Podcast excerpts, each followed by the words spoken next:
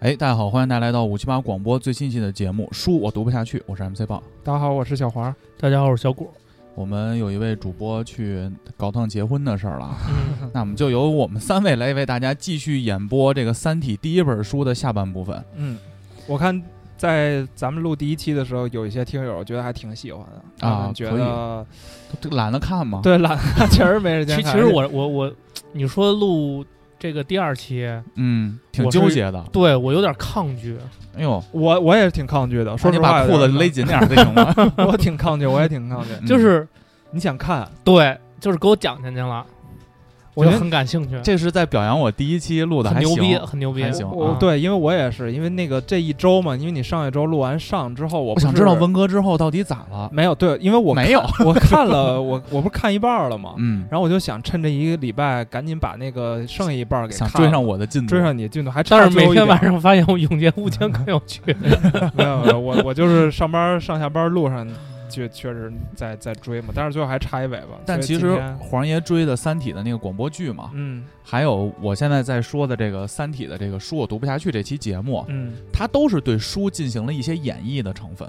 对，它都是增加了一些，比如声音效果呀，增加了一些故事内容啊。嗯，书我觉得这个不影响看，真嗯确实不影响看。嗯而且像《三体》广播剧，它这个版权其实也是辗转反侧，因为《三体》这部电影二零一五年就说要上映，嗯，到今天也没上映成功。其实里头也有很多版权大战的故事在里那头。个电影已经拍了是吧？我看那个张静初演那个叶文洁，二零一三年拍的应该是，哎哦然后但是因为前期拍的太差，那我们不说了，嗯我们等不说了所有的《三体》演播完了，跟大家聊一聊《三体》背后这个大 IP 为什么现在还没有变成电影儿，嗯，也然后是也是前一阵子 Net Netflix 奈飞不才跟咱们签了要拍《三体》的这个美剧嘛，哦对，也是因为现在这 IP 在放开，包括当时签《三体》那个版权那家公司的里头人也有被毒杀的，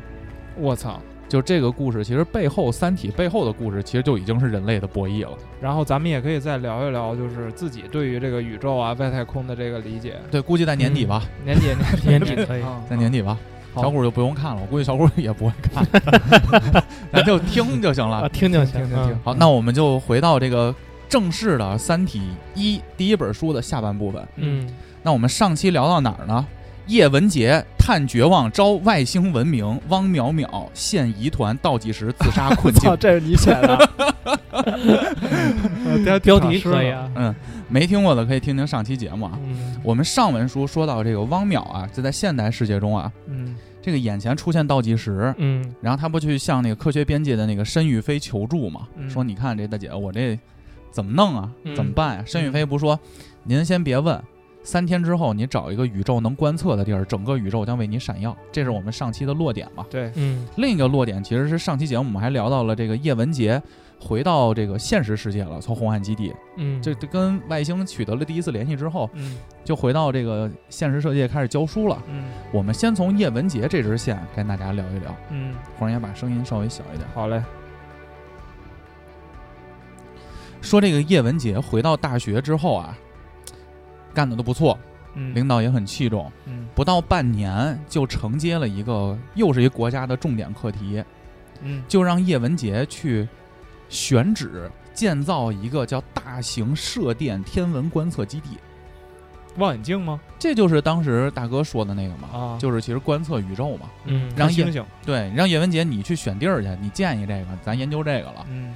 叶文洁说没问题，这我来。嗯但是你知道，这个大型的这种射电天文观测基地啊，其实对这种当地这个选址的位置要求比较高。就在我山上是吧？哎，啊无论是你周围的这个大气的质量，嗯还是可见光频的这个频段，都有一个影响。嗯，包括你身边，你比如说把这射电望远镜基地为什么不建在这个中关村啊？嗯中关村地皮太贵了一个是 一个不这这个可能还是小原因啊啊啊，啊因为这种东西不在乎钱嘛。啊你中关村这车水马龙的新中关那儿是不是？啊你会影响这种观测万效一果。来个雾霾啥的，有可能有那个熊孩子往那个锅里爬，尿尿往锅对里尿满了。所以说这个地儿啊，嗯就一般都选在比较偏僻的这种，香山，哎，呃像 非得可着北京建是吗？嗯这对事儿必须建北京，嗯就是说必须得去建在一个比较偏僻的地儿。叶文洁呢，就直接来到了西北一个偏僻的山区去选址。嗯嗯在这个山区中啊，当地这村长啊，就给他引荐了一个人。嗯这个是这个《三体》世界中的一个非常重要的人，大家记住这个名儿啊，嗯，叫做麦克伊文斯，外国人啊，一外国人，外国人，一老毛子，哦老毛子毛子呀，毛子，毛子不是说就一定是俄罗斯人，呃，就金发碧眼呗。，对我们带着这种地域歧视的，管老外都叫老毛子，可以，可以，可以， 可以。老毛子。嗯刚开始见伊文斯呢，就是这个叶文洁就跟他开始聊起来了，嗯，说你跟这穷乡僻壤，你这个在毛子中，国的穷乡僻壤支教呢是吗？对啊，你不应该去市区当这个外教对对对，睡女学华尔生去华尔吗街嘛。啊，睡女学生去，你这儿来这儿干嘛？嗯，伊文斯就说：“我来是当救世主的，我操，我高举高打。”神经病吗？操，给伊文斯说懵了，哎，不是给给叶文洁说懵了。嗯嗯叶文洁说：“你救谁呀、救人类吗？”伊文斯说：“我不救人类，我救救那玩意儿干嘛？我救的是一种燕子，是西北鹤燕的一个亚种，学名儿就我就不说了。动物学家你你听着呀，啊，这个先后头就慢慢揭开这伊文斯到底干嘛的嘛。嗯，说这个每年春天呀、这个燕子都会返乡路过这个地儿，但是呢，路过这个地儿呢，因为这个大家也知道前文说我们这个砍树，人类的这种对环境的破坏，这个地方那个生态居住环境不太适合这种燕子了。嗯，伊文斯来这儿干嘛呢？种树，嗯他来这儿种树的。给那些燕子造一片栖息地哎，他说他要救这批燕子，啊，而且伊文斯还有一个特别牛逼的事儿呢，伊文斯的爸爸是一家跨国石油公司的总裁，哟，这个体量是什么呢？就是亿万富翁。无耻富的二资代本家。呃，也不是不了解无不无耻吧，反正得有钱，嗯嗯有钱。然后呢，那个小时候呢，伊文斯呢，他爸有一次在那个开采这个石油的过程中，还开采出了一个来自于白垩纪晚期的一个恐龙骨架，完整的，直接就放自己家后院了。我操，我操，然后呢，当时那个伊文斯晚上就做噩梦，就看见这骨架，嗯说：“我操，我突然梦见我活在白垩纪了，嗯就是什么陨石掉下来，物种毁灭了。”嗯，嗯第二天跟他爸说，说我特害怕，我做梦梦见我活在白垩纪了。他爸给他回了一句：“活在白垩纪难道不好吗？你知道现在人类灭绝动物的速这个速度有多快吗？嗯一点不亚于那时候。嗯，就等于在小小的伊文斯的心里就埋下了一个这个环保的这个物保种，护动物，哎，嗯物种平等的这种子。嗯，就我还记得我第一次去北京那会儿，有个叫麋鹿园儿，你们去过吗？在哪儿啊？就在北京周边。说以前是那个皇族在那边养麋鹿的，南海的公园里有一个。那我不是特清楚了啊。啊麋鹿园儿有一个就是就是人就是灭绝的那个物种、啊一个排序，啊什么这个二零几几年灭绝什么物种，一九几啊几，咱年们灭博物馆里也有。然后到最后你最后一个灭绝物种是一个大门，你打开以后是一面镜子，哎呦，它是一个阶梯嘛。搁这玩这个艺艺那个行为艺术，行为艺术啊，行为艺术就说伊文斯，所以伊文斯呢当时就创立了一个这个主义，嗯叫做物种共产主义。伊文斯其实主导的是什么呢？是地球上的所有生命体啊，就就众生平等。哦，这也就是叶文洁跟伊文斯的初见。嗯然后呢，就这样，叶文洁照样选址啊，选着选着啊，完事儿了，也就回去了，跟伊文斯聊完天儿就撤了。嗯，嗯，三年之后，叶文洁收到了伊文斯的一张明信片，嗯，这明信片上就一句话：“到这里来，告诉我应该怎么活下去。”透着一种绝望，有没有？嗯，后来叶文洁就去了，看又回去了，又回到那选址那地儿了。嗯说伊文斯你咋了？原来是这个伊文斯种的树啊，他这边种着，那边生产队就砍着，这边种着，生产队就砍着。伊文斯就觉得几几我年啊？还年代就是没有年代，就这事儿，啊啊三年啊三年又三年嘛，你自己算嘛。反正就是叶文洁已经是文革之后回到大学教书的那个对对年代对对啊，然后就说伊文斯就告诉他，三年过去了，我种的树就全让他们家砍光了。嗯我觉得我做这事儿没有意义啊，嗯，但是有意义的是什么呢？嗯伊他们文家斯多了一堆家具，伊文斯继承了他父亲的一遗产大笔遗产，就在两个月之前，这个亿万富翁去世了。啊没了，伊文斯还有个哥哥姐姐，啊，这个父亲呢就给哥哥姐姐一人留了五百万美元，剩下的所有家底儿全给伊文斯了，有多少？四十五亿美元，嘿哎呦，嗯四十五亿啊！我估计这个发生的年代应该是在九十年代吧。有可能吧你，差不推断多过去应该差差不多不多是那差不时多候嗯嗯我操，四十五亿，四十五亿。要搁咱们是不是得把回龙观都买了，然后他都租给这帮互联网民工然后他还这搁这儿保护动物呢， 保护动物？啊啊，四十五亿，可能他哥他姐都不保护动物，所以遗没遗产。然后呢，这会儿呢，这叶文洁就跟这个伊文斯说：“说老伊啊，这就是我想对你说的，嗯人类文明已经不可能靠自己的力量去改善了。 嗯，”但是伊文斯跟他说：“说那人类以外还有什么力量呢？上帝存在吗？上帝也是一个虚无缥缈的东西啊。”嗯，叶文洁跟他非常肯定的说：“有的，有别的力 量，嗯，外星人，你叶文爹呀，你 爹，金钱的力量，对对，super power 钞，票的力量，超能力嘛。”对对对，超能力，蝙蝠侠就把我们前文说叶文洁获得外星信息的这些事儿啊，都叶告文这洁外国人，哎告，这毛子了，全告诉这毛子了。嗯，够信任的呀。就是看到伊文斯其实对环境和物种也有自己的他绝望开始在拉拢一些就是对人类社会厌恶或者是绝望的这些人了，开始，是吗我觉得最开始他应该还是看到了一个同道中人， OK，还没到拉拢那个层面，哦因为他也不知道如何处理这个事儿。完了要有邪教了，感觉，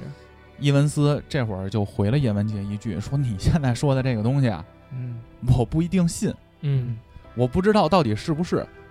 但是呢，幸运的是呢，我有力量去我有证实钱这个事儿。啊这哥们儿有钱，啊，有钱，哥们儿能把这事儿琢磨明白到底是不是真的。我资助你。啊对他这时候呢，他说出我要去证实这事儿呢，他向叶文洁伸出了右手，说出了以后三体地球组织接纳新成员的时候必说的一句话：“我们是同志了。”什么叫三体地球组织呢？嗯按下不表，嗯后头不说这期了我们会给大家做个解答。嗯，我们是同志了，这老一还挺共产主义的感觉，嗯是可能还吧？真是个毛子， 嗯，直接我们可进能到是个 gay，我们是同别志，别 gay 了，最近 gay，最近最近 gay 太多了，最近 gay 太多了。现在我们是同志了，我操，嗯，他应该去看那个韩国那综艺对对对，叫泰国 bro- 泰国 bromance，泰国对吧泰国啊， romance 变成 bromance，太他妈奇怪嗯。第二篇章，第二红岸基地一三已经拆了是吗？没拆，还在那儿啊，呢。红岸基地还在啊，第二红岸基地，嗯三年过去了，叶文洁跟这伊文斯就断联系了，嗯俩人就不联系了。就在这年的冬天，叶文洁呢突然收到了一个 offer，嗯这 offer 是啥呀？是西欧一所不知名大学一个邀请，说我邀请您，您作为这个科研代表，能不能来我们这儿当半年的访问学者？ 嗯，但是不知名哦这个，叶文洁一看，哟，这挺器重我的，啊 玩玩一趟去吧，嗯嗯，玩一趟，去了。等他到达伦敦的希斯罗机场的时候，我也去过啊，傻逼机场。嗯蛮 有偏见，听我们正期节目都知道，我在英国的会议并不非常美好。嗯他到达了伦敦的希斯罗机场，就这会儿有年轻人就接机呢，举一牌儿，嗯说叶文洁叶教授，我来接您。嗯跟着这个年轻人往外走，但是并没有出这个机场的这个候机大厅，嗯而是这个年轻人直接带他登上了一台直升机。哦，这会儿叶文洁说：“你你你不我出还大厅，你带我。我我还没入关呢，我这护照还没给对你带盖我章去呢，哪儿我操啊，这会儿年轻人跟他说：“我带您去第二红岸基地。还这个世界上还有两个当皇时帝爹，叶文洁就不知道怎么回事儿，那就嗯听着 呗，听喝呗，走吧。说我这直升机我再飞回中 国，哎，你边上盖一特小 的，跟一对茅厕所似的，木头搭的。嗯这个飞机啊，就飞过了海岸线。我还发现我直升机弄得比较清楚，操你这个， 京中有山口记者，啊你看向大西洋的深处飞去了。嗯飞行了半个小时左右，嗯这可就不近了。突然，在海平面上出现了一艘巨轮，这轮有多大呀？书中有描写，就像一座山一样。从远处看呢，叶文洁就忽忽明忽暗的感觉，哟，这不就是建在整座山上的那个第一红岸基地吗？嗯这个巨轮叫做审判者号，登上了这艘巨轮的甲板啊。嗯当时叶文洁就是咵一下飞机，发现这甲板上已经站了两千多号人了，也不知道怎么数的这么快啊，啊就啪啪啪报数，可能两千多号人嗯在甲板上站着，站在最前头的就是这老伊伊文斯，站这所有人的最前头。嗯伊文斯特别激动地拉住了叶文洁的手，说：“按照你给的频率和方向，我们收到了三体世界的信息，你所说的一切都证实了。等于说他自己花他老爹的钱盖了一个，人自己的钱，根据人自己继的承钱啊法就是人对对，的人自己钱的钱，对，嗯盖了一一巨个轮，巨轮是吗？嗯，然后那两千多号人都是雇的，这两千多号人就是叫地球三体组织。叶文洁呢，也自然的而然的成为了地球三体运动的最高统帅，三体战士都认同叶文洁的资格。那我就觉得不对，为什么？没钱啊，不，谁花钱但谁是是最开爹始是他告诉他们的这个事儿，啊啊啊，啊就是这个事儿，精神领袖嗯就跟你有资方也有主事儿的，啊，你起这摊事儿的人一定是这个第一合伙人嘛。嗯，你资方这个大家是可以谈的嘛，啊你有钱这个董跟事现在娱乐董事圈儿长不一样。啊，对对，嗯嗯，：“这会儿呢，伊伊文斯呢就高举一只拳头，嗯，就开始对这两千多号人就开始喊 我们都是同志。” 然后下边把彩虹旗都举起 来，哎，不行，借着自己的节目啊表明自己态度了 啊！没这没不能借着节目出柜啊！嗯开始光膀呢，我操， 光膀子跳海里游泳 开始，小鸭子船都拿出来了他喊的是啊， “消灭人类暴政”，就合着这个涛声啊，就海浪声和这个船的巨大轰鸣声，所有甲板上两千多号这个叫三体战士就一块儿喊：“世界属于三体！”这一天也被三体组织被公认为地球三体运动的诞生日。嗯， 他们等于不称为自己算是地球人，改做就是以《三体》的这个名字来命名自己是吗？那对啊，我因为觉得他有们点儿地球间那意思，就是什么汉奸啊，对什么美奸啊，就是地地球间，他就是他这帮人就是想要毁灭人类，啊我不一感觉，定，就是后头我们会聊，他们就是其实想这把帮外星人招过来嘛，先取得联系了。啊，这会儿只说到取得联系了，嗯我们后头会再聊一下，再聊回来嗯地球三体组织。嗯嗯，那么又回来了，话分两头儿。嗯前文书说到这个汪淼啊，是就是被这个大使这个作战中心招过来，说这个人都在自杀，嗯嗯他这眼前出现倒计时，然后那个申玉飞不说你去那个找个观测宇宙的地儿吗？嗯汪淼还真去了，又回到现实世界了。嗯，汪淼到了一个观测站，哎，巧了，在密云县，先密云区了，啊，特奇怪啊！嗯刘慈欣还是喜欢写首都这点故事的啊，嗯去密云县。等到了这个申玉飞告诉他这个地球就是宇宙闪耀这个时间啊，他就拿这观测望远镜就对着宇宙，发现这个宇宙真的开始闪了，嗯这没见过呀，嗯这谁见过啊？这是嗯天体奇观啊！但是当他定睛一看啊，发现这个闪的这个光啊是有频率的，短长长长，短长长长，短短短短短，长长长短短，就是它是有自己的频率的这个光。摩尔斯密电码，摩尔斯密电码。嗯后来呢，他边上就有一个小助手，赶紧就查这摩尔斯密电码什么意思。后来发现这个也是倒计时，在显示的是还剩下一千一百零八小时，就这个宇宙的闪避也开始倒计时了。嗯嗯，这汪淼就说：“我操，这你妈！我眼睛这儿开始倒计时，怎么整个宇宙都开始倒计时了宇宙要毁灭了，？”这会儿汪淼就掏出了电话，赶紧又拨给了申玉飞，嗯就说：“我操，大姐，我看见了，但是你能不能告诉我这倒计时的尽头到底是啥嗯，？”申玉飞无力地说，就是非常特别简短，就说了一句：“不知道。”啪，电话给挂了，他也不知道，不知道。然后呢，汪淼这会儿就来到市区，就想寻找这个答案嘛，黑不提白不提，那不能一直跟观测站住着呀。嗯等他一上车，发现后座砰儿冒一小脑袋，大使在车后座坐着呢。嗯，原来这几天大使一直跟着呀呢，那就那警察，跟踪警狂，我操，跟着他呢、嗯 s t a l k e r 这会儿呢，大使就说呀：“咱俩找一酒馆喝一杯吧，嗯也聊聊嗯最近这事儿这么多。看你这状态也不太对，哎，书中描写点了一瓶儿白牛二，点了一个爆肚。 我忘了啊，这会儿台本我看到这儿，忘了是我自己篡改的还是他是是，书中我描写啊我我看到的也是爆肚啊爆爆真是肚北京人，嗯爆肚嗯嗯赌人儿嘛，赌领儿肚爆散单，嗯散单，嗯。哎，应该晚有上吃爆肚 吧。别别别， 应该就就是麻将，羊肉串我操，想吃爆肚啊？怎么回事儿？嗯，就说呀，这俩人就聊起来了，说那个大使就开始跟这个汪淼就开始交底儿了，嗯说我操，最近这事儿有点儿很奇怪啊。汪淼也说：“操，我现在倍儿绝望，嗯，倒计时呢，嗯到底狂什么意思啊？狂倒计时呢。”然后大使就说：“我给你个猜测，嗯说你看看现在啊，这些科学设施啊，都他妈算不出个结果，嗯，这科学家挨个自杀。”而且你瞅瞅现在这个娱乐业泛滥，嗯，就告诉大家享乐第一。嗯，他说：“我咋感觉有人在搞人类啊，在搞这科学界呢？”大使跟汪淼说。而且、啊、大使呢，他在当警察之前啊，其实是部队的，嗯退役回来的，当了警察。有好多这种部队的大使的老战友，现在都官衔挺高的了，就给大使透了透风儿，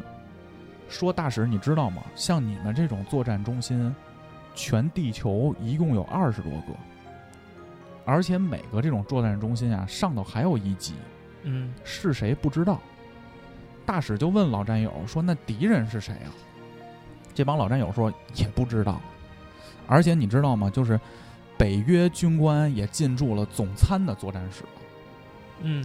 五角大楼呢还有一帮的解放军。活久见，我操，嗯总参可是咱们中国的，嗯你想这等于火一块儿了，我们嗯打谁呀、就还是那个问题嘛。嗯，作战室又有英国人又有美国人，我们打谁呀、嗯啊？非洲人，不知道，非洲人，哎，好像是啊，有可能没有没有黑子，都跑步呢，跟田径场上。嗯而且一个不常见的现象就是大使跟汪淼聊，说所有国家同时保密，而且做的保密的这么严实。说大使说，我可以肯定一点，这敌人啊肯定是个狠角色，嗯而且大家觉得啊这不一定能赢这仗。嗯但是能知道的一点是什么？就通过这个表象推测啊，嗯就这个敌人特别害怕科学家，而且还特别害怕基础科学。这啥叫搞理论物理的那哎，些，啥叫基础科学呢？你就百度一下，维基百科什么的，这都是没有准 备， 没有准备。嗯它基础科学，大使建议啊，说淼淼啊，你现在对抗这个事儿最好的东西，就是去上班儿，操，好好做你的那个纳米研究。嗯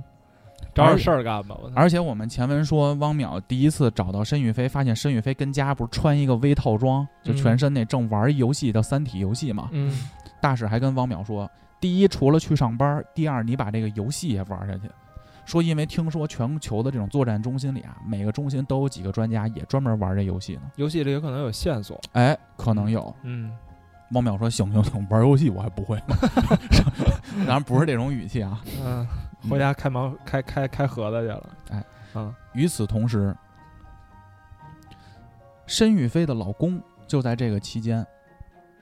这个人叫什么呢？叫魏成。嗯这个前文没有介绍，嗯就知道申玉飞她她老公汪淼第一次去找申玉飞也是她老公接待的汪淼嘛，说我媳妇儿跟那儿上班呢，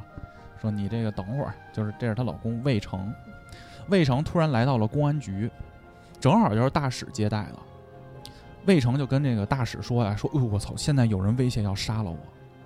有人威胁如果我再继续研究《三体》的世界就杀了我。这个魏成也是个科学家魏成是个非常精通数学的人，我们后头接着聊啊。哦，接到报案以后，这大使就赶紧跟魏成来到了他们家，说：“我去看看你这个申宇飞的这个家吧。嗯嗯说就咱们聊聊，去看看你这个，给我讲讲你家，查查你家有什么线索，有没有什么监听器？你这不被威胁被杀吗？”嗯结果来到家以后啊，这门是虚掩着的。大使推开门就说：“我操，这氛围不对。”说：“你出门出出门锁门了吗？”说：“我锁了呀。”说：“门怎么是开的？”进去一看，噔噔噔噔噔，一行人上了楼，发现申玉飞躺在二楼的地板上，死尸倒地，一滩鲜血，又死了，没死了，了。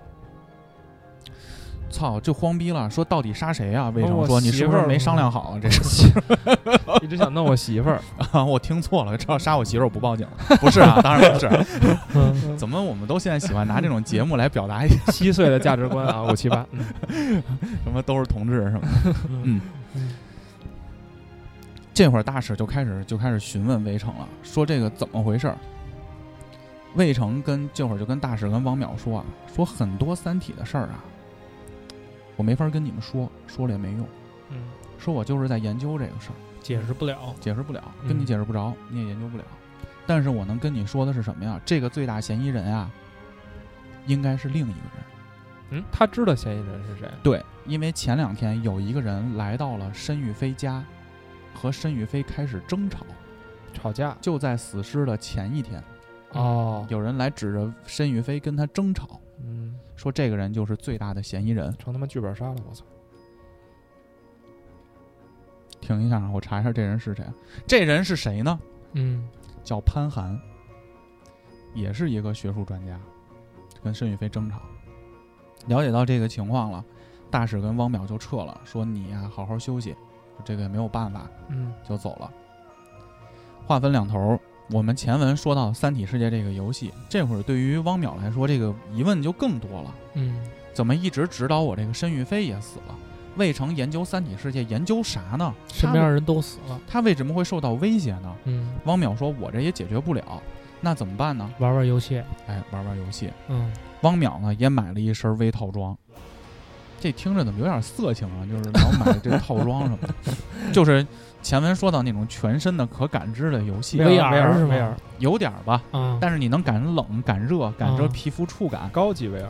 高级 VR 嗯。汪淼呢也玩这个《三体》游戏了。这个游戏玩的这个过程啊，书中有描写，我们不说，嗯 MMORPG 有点长。啊，这个游戏是干嘛呢？它这个游戏啊，就模拟了一个架空的世界。嗯这个世界里有什么周文王，有什么孔子，这黄爷应该也听到了。嗯，还有西方的这种什么拿破仑，呃，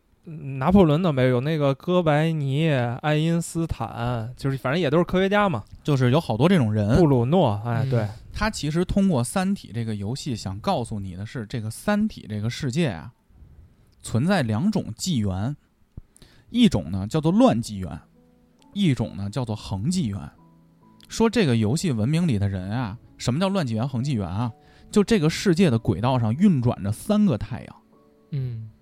这三个太阳，它距离这个世界、这个地球、这个星球啊，嗯远近会一直在变化，导致的问题呢，就是有的时候我们生活这环境，今天还二十六度呢，嗯，哎，气候宜人，嗯，明天一早就变成一千多度了。哎呦，就就是这三个太阳同时离地球很近的时候，，对，或者两个太阳同时离地球很近的时候，然后这个今天还二十六度呢，突然一下，我操，变成零下一百多度了，嗯，这三个太阳飞远了，飞远了。嗯，它是这么一个情况，等于三个恒星是吗？算是导致了对这个对星球上的人呢，进化出了一种能力，叫做脱水和重生。就是当这个环境不太适合生存的时候，所有的这个星球上的生物就开始脱水了，嗯就变成一张纸片了。你把它理解成深度睡眠就行。我先把自己保存起来，你也可以理解成蔬菜干儿，蔬嗯菜干儿，然后他我们怎么就想成凤凰木耳木耳木耳木耳木耳，啊，附着，这个火锅，还是想吃火锅，还是吃爆肚吧，反正啊就是说在乱纪元来的时候，所有人就立刻脱水； 嗯当恒纪元来的时候呢，所有人就立刻重生，对，泡木耳嗯就泡就发了，泡起来，呜、呜呜就黄花儿啊打卤面吃了吧。嗯但是呢，在很多轮的文明中呢，因为他们进化出了这种对抗自然、这种变幻莫测的能力，嗯他们就会要等到一个长时间的恒纪元，比如说几百年，或者二三十年，或者是五六十年，就所有人泡发了，就开始发展农业科技。嗯经济，然后有一些人呢，把这些信息留了下来，乱纪元来了就脱水了。嗯恒纪元再来，这些科技就给到了下一波的这个复生的人，又从头发展科技文明，你就有一个弯道超车了。嗯你等于你刚出生的时候，你就知道了一些嘖很高深的，就是你前一代文明嗯嗯准备的这些知识，嗯就是一个如此往复的一个事情。汪淼玩这个游戏呢，发现他们存在了一百四十一个文明，就在如此的反复重生恒纪元乱纪这元个恒纪一元百乱纪元四十一百四十多个，就不管多少个文明嘛，他们不是同时存在的，就一直是只有一个，前面的都毁灭掉了。比如说活了一百年，对，这个然后这个文明文明有一没百了年，然后突然比如说，正好三个太阳出来了，然后啊这、噗就没了，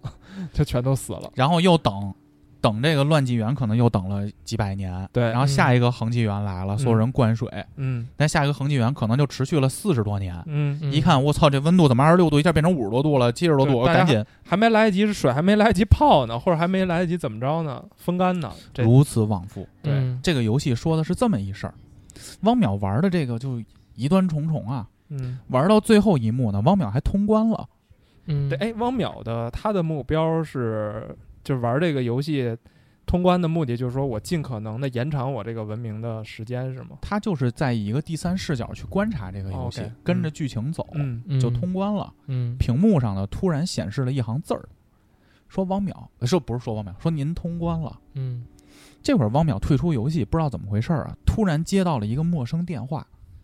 这个声音是一个非常有磁性的男男性的声音，说您好，首先感谢您 留下真实的电话，嗯，我是《三体》游戏的系统管理员。嗯这汪淼一阵儿激动和紧张啊，然后这个管理员就问了他几个信息：您的年龄、您的学历、您的工作部门儿、您的职位，这些您得填一下。汪淼就说：“操，我如果拒绝呢？我不想填怎么办呀？”这管理员就跟他说：“你要是拒绝，《三体》这个游戏永远对你关闭。甭玩了，”哎，汪淼就说：“那操，那我填了吧，就好好填了。我是什么纳米研究刘中心资，我的嗯操！什么什么，第二天就有试驾的人给打电话，什么什么东西买房卖房， 我操！嗯这会儿那个管理员跟他说：“说汪教授，您符合进入《三体》的条件。”汪淼就问他说：“那我可以问你几个问题吗？”因为他这会儿疑端重重啊。嗯这管理员说：“不可以。嗯不过明天晚上有一个《三体》的网友聚会，欢迎您参加，并嗯给了汪淼一个地址。”汪淼拿到这个地址之后呢，就来到了这个聚会了。这个一般网友聚会，我不知道你们去没去过啊？你像我之前去过这个怪物猎人的线下聚会，啊嗯都会选在一个市区，一个咖啡厅啊，嗯或者什么那个茶水屋或者网鸡吧麦当劳，哎嗯，肯德基、麦当劳或者网吧，嗯对吧？嗯大家一块儿玩玩嘛。但是汪淼来到的这个聚会的这个地儿啊，是一个非常偏僻的小咖啡厅。嗯这个一共来了六个人，一位呢是一个鹤发童颜的一个老者，是一位著名学者。嗯来的这几口子啊，汪淼全全知道，嗯，全是科学家，全是名人儿、名有点名气的名人儿、嗯社会精英，不一定是啊科学家。 KOL 嗯一个这老者呢，是一个给东方哲学赋予现代科学内涵而闻名，是一个学者；另一个呢，也是一个学者，还有一个呢是个文学家，嗯写那个文写文学的，就是给大众写文学的，还有什么国家电力公司的高层领导，还有国内大媒体的记者，还有一个在读的理科博士生。嗯就你一听啊，这都是高知分子。嗯高质量男性，高质量男性，嗯这会儿这个聚会要开始了，主持人入场了。进来这个人是谁呢？就是我们前文说的这个潘寒，犯罪嫌疑人来哎了，，跟申玉飞吵架这口子嗯他们还不报警？进来主持了。哎，没错，嗯汪淼一看，我操，这他妈潘寒 啊偷摸藏手藏桌子底下，开始给大使发微信啊，嗯有内鬼，说有内鬼，终止 交易，终止交易啊易，没有说这潘寒在呢啊，赶紧赶紧，就我们在哪儿哪儿哪儿哪儿，就把这事儿说了。嗯见到潘寒呢，这帮人就开始问问题，就是这六个人问潘寒问题，说这嗯三体世界真存在吗？嗯就到底存不游戏存在游戏的问题，对。潘寒呢说有的，潘寒呢这会儿就问他们说，如果三体文明进入到人类世界，你们什么态度？你们支持吗？开始试探了，支持不支持？嗯嗯说你们甭问我有没有，我先问你们个问题：说如果真有的话，这种三体文明进入，你们支持吗？这会儿，这个 IT 副总裁和国家这个国电的这个公司的这个领导啊，就明确的表达了不支持，嗯这就是威胁、嗯嗯侵略者。嗯，说你知道印第安人为什么现在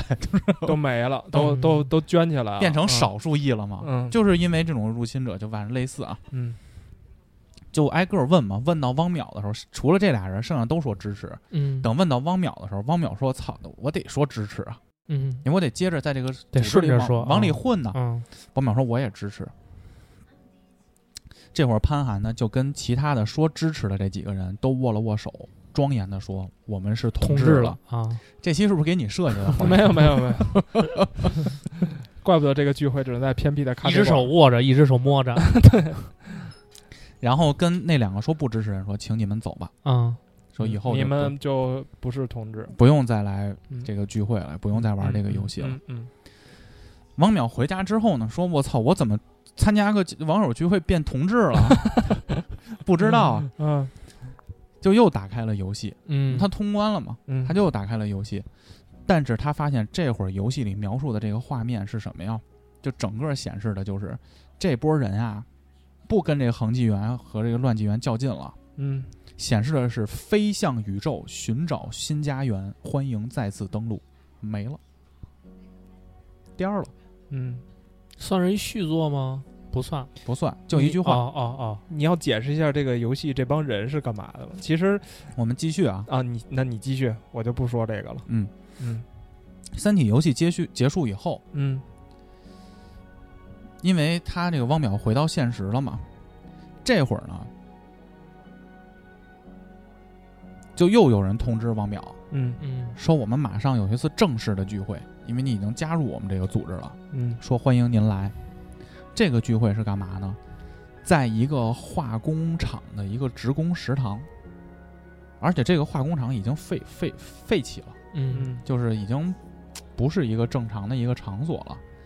这会儿汪淼来了以后，就发现哇，这回人可多，几百号人，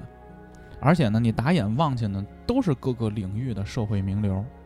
无论是科学、哲学、文学、政治、商界，就是这几个大佬全在呢。嗯，东子、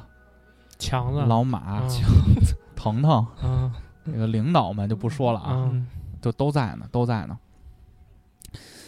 这会儿呢，什么什么人都在的时候，忘了他叫什么了。哎叶文杰洁嘛啊叶文洁啊，叶文洁缓缓的从人群的正中间走了出来。有叶文洁还活着呢，叶文洁活着呢，没死啊，他老一直太太呀、哦，老啊太太老了啊嗯哦，这会儿汪淼才知道，就像前文说的，哇，原来叶文洁才是幕后的这个大 boss 大 boss。所有人都跟叶文洁致敬敬礼啊！嗯叶文洁这会儿呢，所有的人群就都把这个目光集中在了潘寒的身上，就我们前文说的那个犯罪嫌疑人，嗯所有人都质问他，是不是你杀了申玉飞同志？申玉飞同志你这么一听，申玉飞也是这个组织里的人。嗯嗯然后这会儿潘寒就说啊，说对啊，我是出于对组织的责任心 嗯，，操，承认了，说你看那个申玉飞的老公，天天搁那儿研究《三体》的这个东西，万一真让他研究出来了，《三体》他们解决了自己星球的问题，他就不会再来到地球了，嗯我们的工作就没有意义了，所以我必须杀掉他们几个。嗯这会儿呢，组织就开始就说：“操！”就开始内讧了，说你怎么能杀人呢？我们的初衷是这样吗？怎么能自己人杀自己人呢？这会儿叶文洁走了出来，就开始主持这个事儿。但同时，叶文洁身边跟了一帮这个美女，都是叶文洁的护卫兵，我操，一看个个都是身材就是妙龄啊，嗯武艺高强。嗯，卡扎菲嘛，其中一位美女就跟潘寒就说：“你怎么能杀自己人？”这会儿叶文洁也下令，这个美女上去咔就折断了潘寒的脖子，嗯哟，直接给现场执内部行给制裁啊公了，开处刑了嘛给制裁了。嗯这会儿呢，叶文洁对他的死就是不也不震惊，就处罚嘛，嗯加法。嗯叶文洁突然就在人群中发现了汪淼，嗯说：“哟，淼淼，你也在这儿呢。”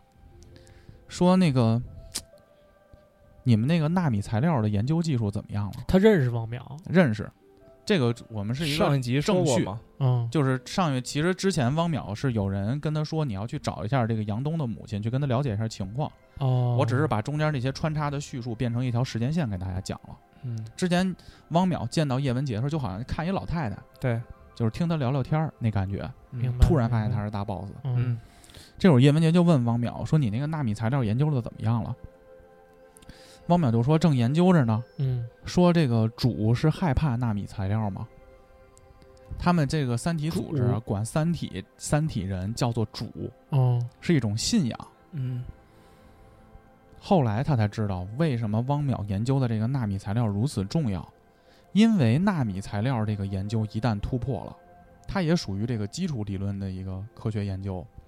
一旦这个材料被突破了，人类就能摆脱地球的引力，大规模的进入太空了。嗯叶文洁就给他解释了一下这事儿。啊，哦，汪淼说：“哦，原来是这哦，个、原来我这么牛逼呢，原来我研究这个事儿对以后的限制是这么大的。啊嗯，我还以为我是能做个什么，做个家具啊，做个车的材料啥的，对，做个啊蜘蛛战衣， 对对对对，没然后想到能制裁外星人，没想到能让人类就是离开地球引力，进入到嗯太太空文明。嗯就在他们聊的这个过程中啊，集会的这个过程中啊，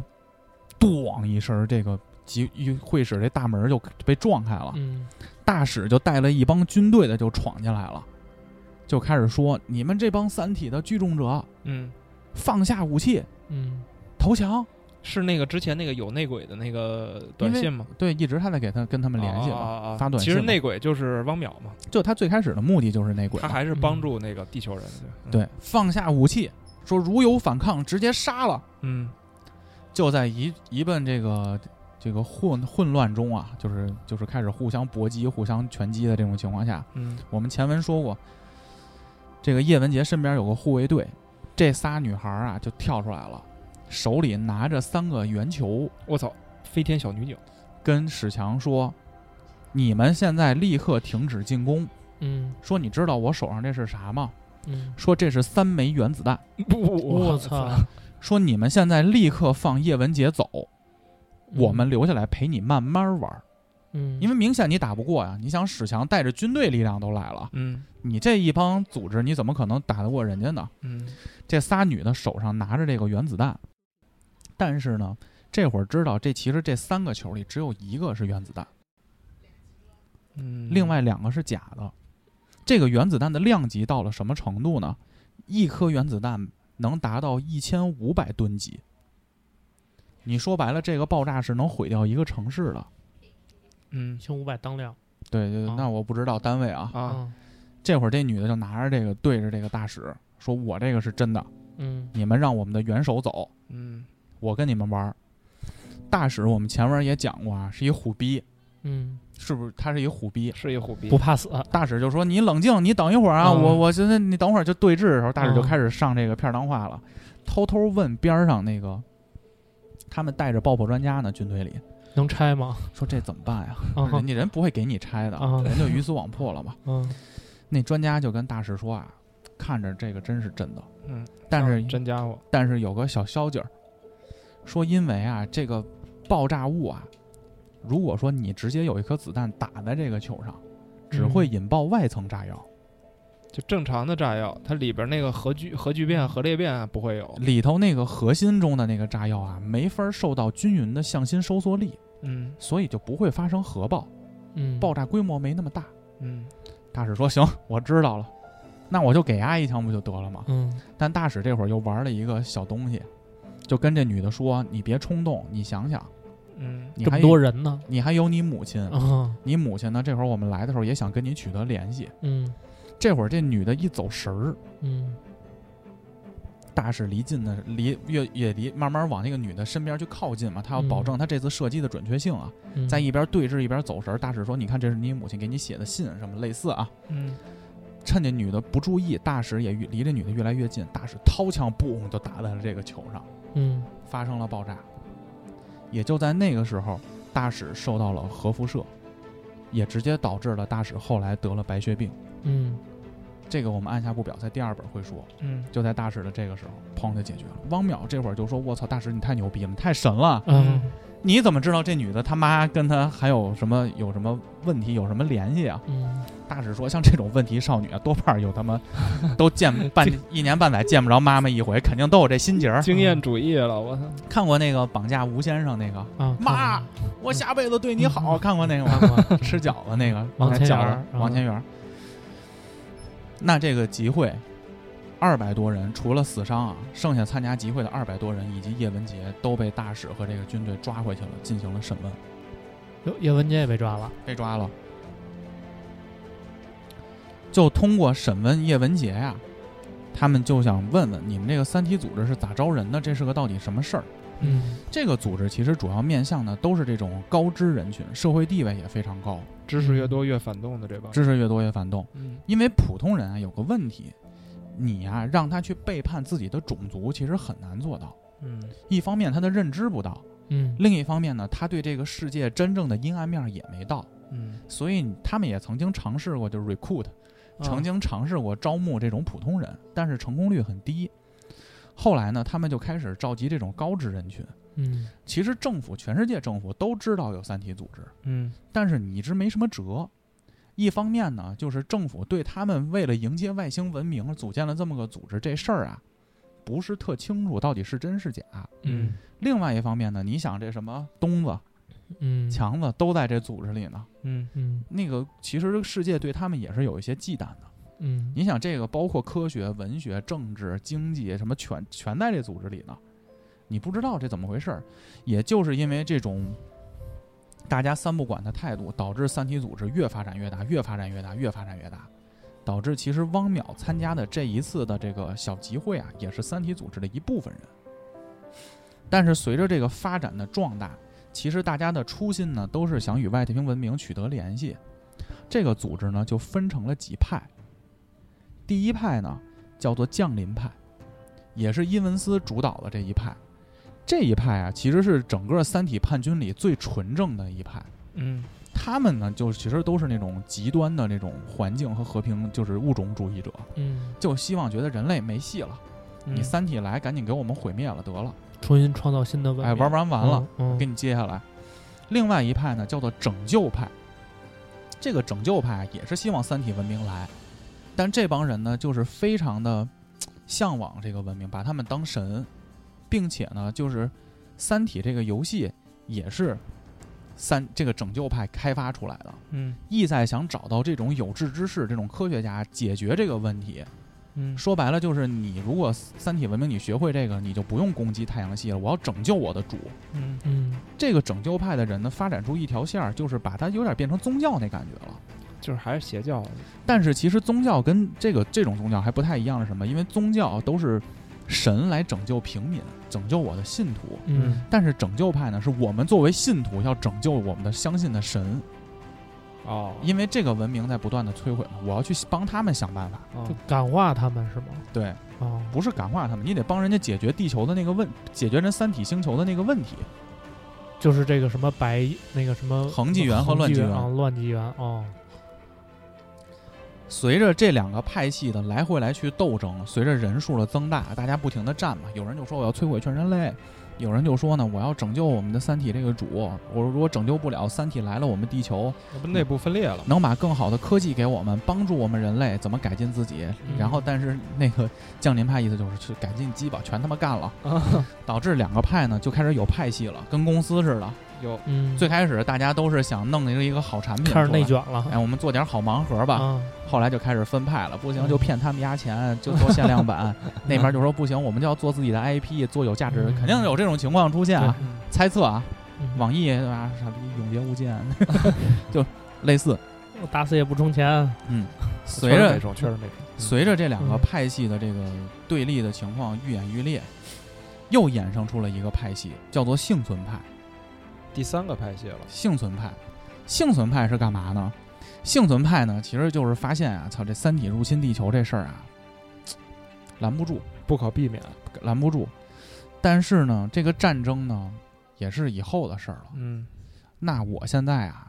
活在当下了。活在当下，多帮帮三体的忙儿。等三体来了统治之后，不得甩我仨瓜俩枣儿？人类怎么毁跟我没关系，啊嗯我嗯汉奸哦，有点那感觉，嗯没有那种大一统的那种宗教嗯或者说格局小了。格对，局小就了是想着自己。嗯但是呢，通过这次审问呢，了从叶文洁那儿了解到一个问题，其实《三体》一直在和伊文斯的第二红岸基地取得联系，而且他们联系的中间的这种大量的信息数据，全都存在了这个审判之审判日号这个大船上，嗯就他们一直在跟他们取得联系。这会儿呢，这个大使就问说：“那《三体》有没有把一些高科技的技术传给这个伊文斯这帮人？”嗯你们知不知道？叶文洁说那不可能，那不知道，因为《三体》跟他们沟通的时候说，我担心传给你们这种高级的技术之后，嗯有可能会被反对《三体》这帮人窃取，我没必要冒这个险。但是呢，这个长期联系的这个信号呢，也包含了很多的这种线索。嗯但是叶文洁说：“你们甭想，就是如果这个审判日这艘大船一旦被攻击，伊文斯有一按钮，啪一摁，这个所有的信息就全没全删。”嗯所以你们也别想这个船受到攻击，你们把这拿回来什么的。而且通过这些信息呢，叶文洁也公布了一些问题：《三体整个它不是起航了嘛，离开它那个三体星球了，因为它嗯一直在经历这种不适合生存的这种环境，已经向地球来了。它多长时间能来呢？在几百年的三体文明的，可能几万年啊，就是在几百个文明的这种三体文明的循环中，三体已经掌握了进入太空航行的科学技术。嗯，而且它的技术已经发展到了整个三体的这个宇宙航行舰队，这个速度可以到达光速的十分之一。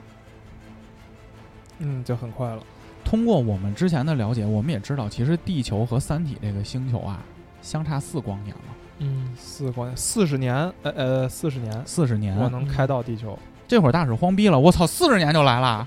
我这辈子就赶得上啊！我还没 退休呢啊！我那我赶紧抽两根 烟吧。叶文洁说不是啊，不是四十年，是它的技术能达到光速十分之一。嗯但是当它加速到这个最快的速度之后，航行一小段儿又得减速，就是技术没那么成熟，就最高速度，我那个马速表最高速是这个速度，所以估燃料了，不够，所以嗯估了估，大概这个舰队到地球的时间是四百年，哦，四百年了，四百年。四个世界，但是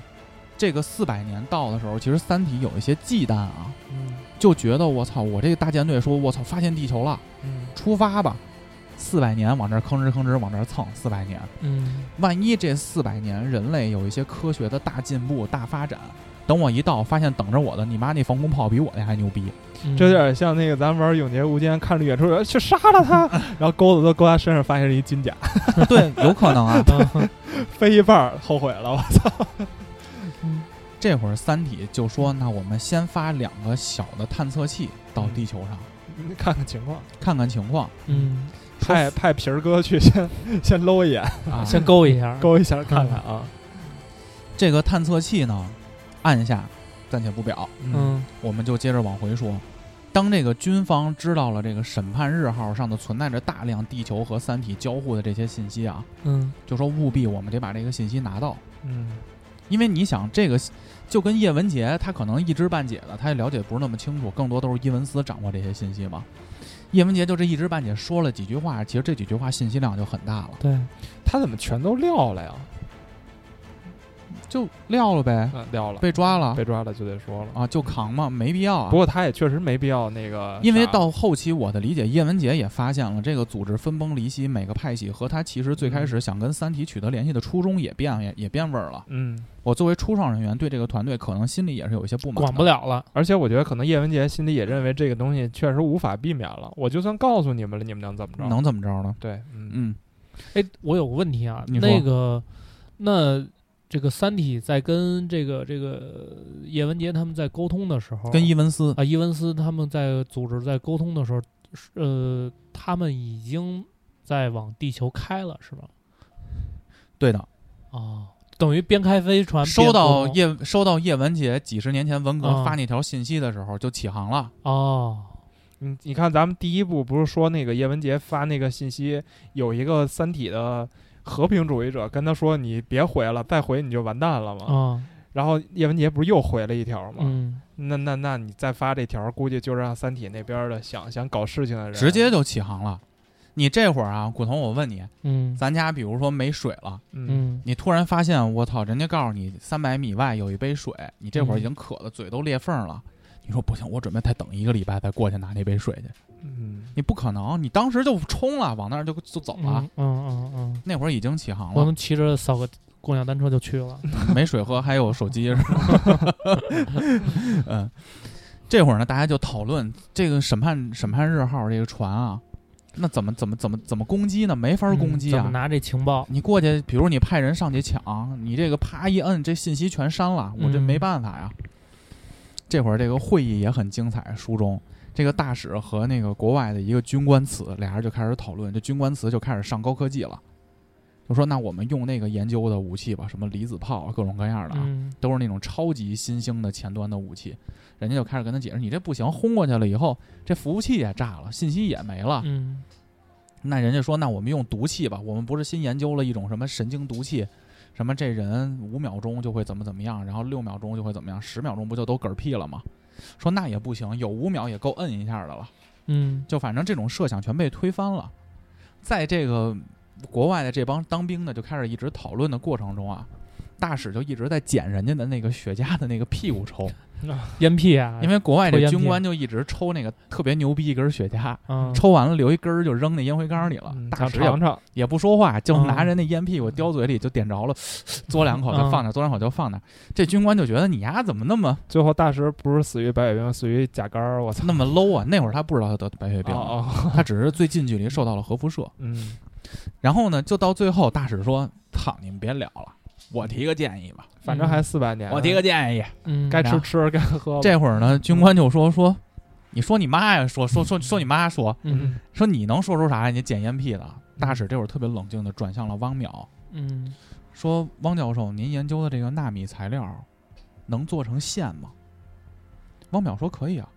大使说：“最细能做成多少？”汪淼说：“我能做成十分之一个头发丝儿那么细。嚯，那根本就看不见啊，”大使就说：“那这没问题了，稳妥了。嗯咱们呀就拿线搭成一张网，给这船锯了，不就完事儿了吗？”玩半马腿这一块，我操，这帮军官就说：“我操，这个可不可行呢？如果从信息这角度来说啊，你的服务器也会被拒啊。嗯看过那个，那叫什么来着，《生化危机》那电哦影，，看过那个网是吧？那个网、啊，说你服务器可能也会被拒，但是因为你是物理切割，这个数据也是能恢复的，毕竟嗯不是爆炸。嗯说这是一法儿啊，说你举的这个例子好，说那什么时候聚呢？说这个审判日号啊，会路过几天以后会路过巴拿马运河。说我们呀、就找这个运河上最窄的一个口儿搭一个这种切割网，纳米级的切割网给它锯了，而且这个切割网啊五十厘米一节儿，嗯，我们白天锯呀、嗯这样呢，你人你躲不开五十厘米这个这个数啊，你肯定会被锯断的，嗯，所以瞬间也就都结束了。这会儿这美国军官听说了，说大使这有点邪的，不愧为这个军痞。嗯，有点操蛋这个，啊这个书中描写的这章的结尾呢，就是这个美国军官从这个西服或者军服兜里啊，掏出了一盒新的雪茄递给了大使。 那话不宜迟，这个方法必须开始实施。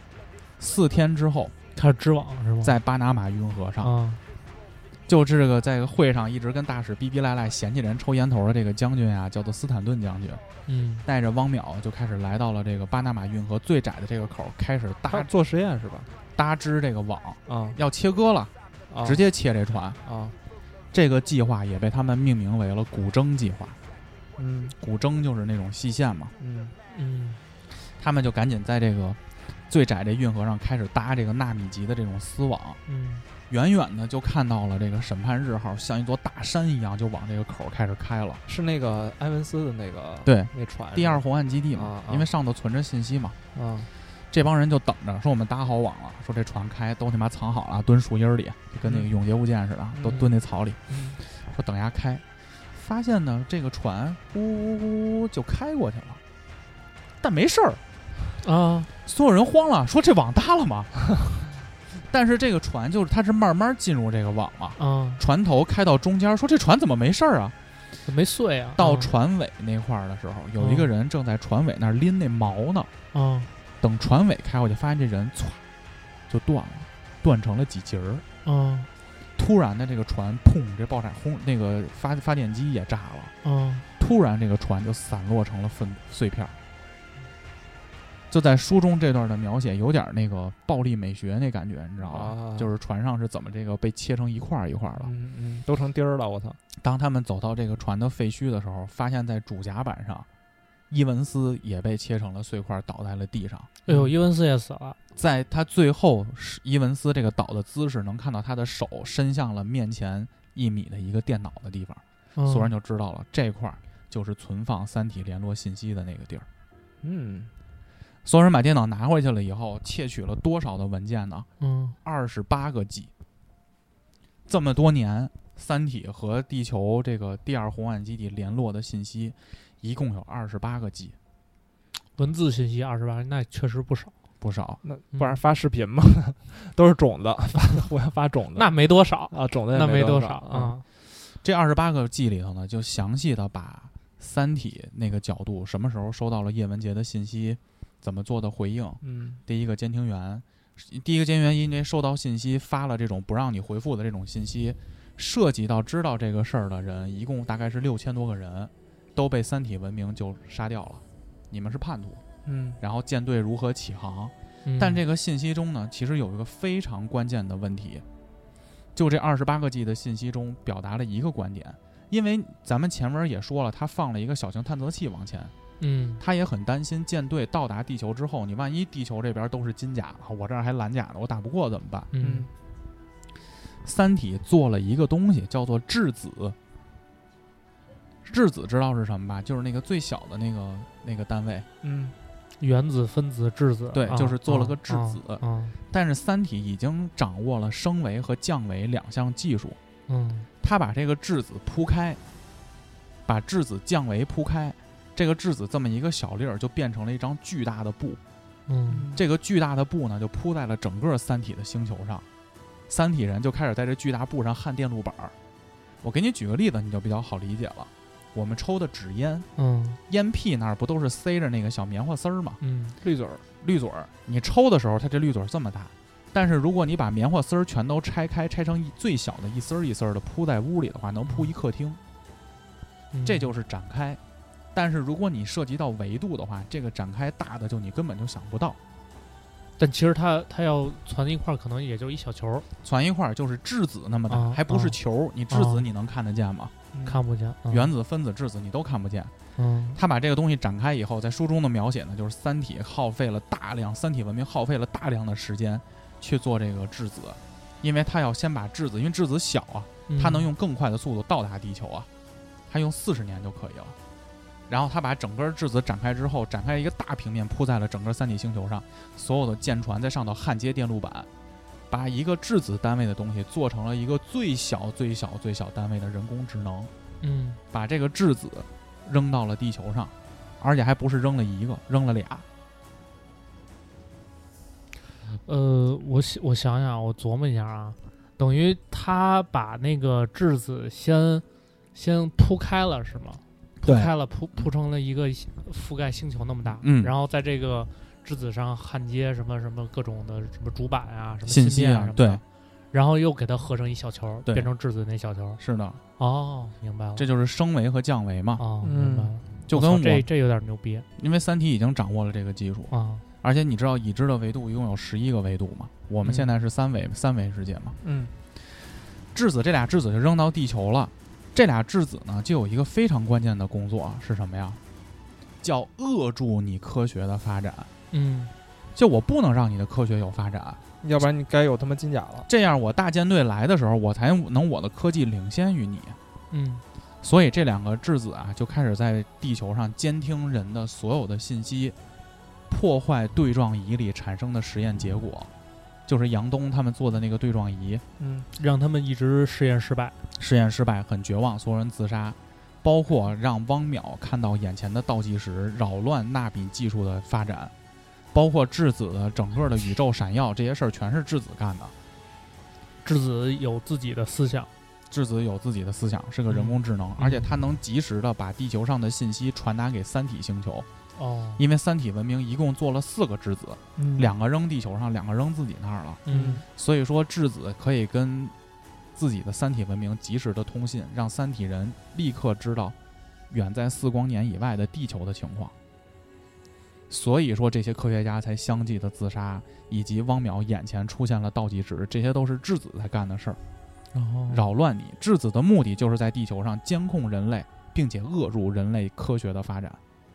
嗯，怪不得就是汪淼把那个他的实验一关的那个倒计时就消失了呢。嗯，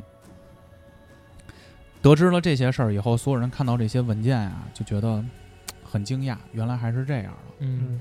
但是这会儿呢，这个主会的就开始说了：“操，那我们现在开会的这个信息，不是质子也就都知道了吗嗯？”就在他们聊到这块儿的时候，全作战中心所有人的眼前出现了一个信息，嗯，出现了一行字，嗯这行字只有五个字，叫“你们是虫子”。有开始嘲讽了，嘲讽，就出现了几秒，但每个人看的真真儿了，就是告诉你们，你们的科技水平没戏，嗯，我们到了，你们就是灭亡的时候，你们就是虫子。这会儿汪淼看到了这个东西啊，就觉得我操绝望了，说那我研究个屁啊，嗯享清福就得了，享清福就得好了，，就拉着丁仪和大使去喝闷酒了，还真喝闷酒去了，还吃爆肚那就不知道了。啊， 这回怎么着都得吃个烧烤了吧？嗯老师呢涮的也受不了，嗯就开始几个人聊啊，说嗨，我们就爱谁谁吧，四十年反正都快老死了，哎，静末日，嗯嗯然后让我们虫子一块儿来举杯狂饮吧。喝完了以后呢，在席间啊，这大使就盯着这俩人两位科学家，就开始不说话，也陪着他们喝。喝完以后，大使说：“两位，我带你们去个地儿吧，嗯去趟我老家。嗯”就上了大使的车。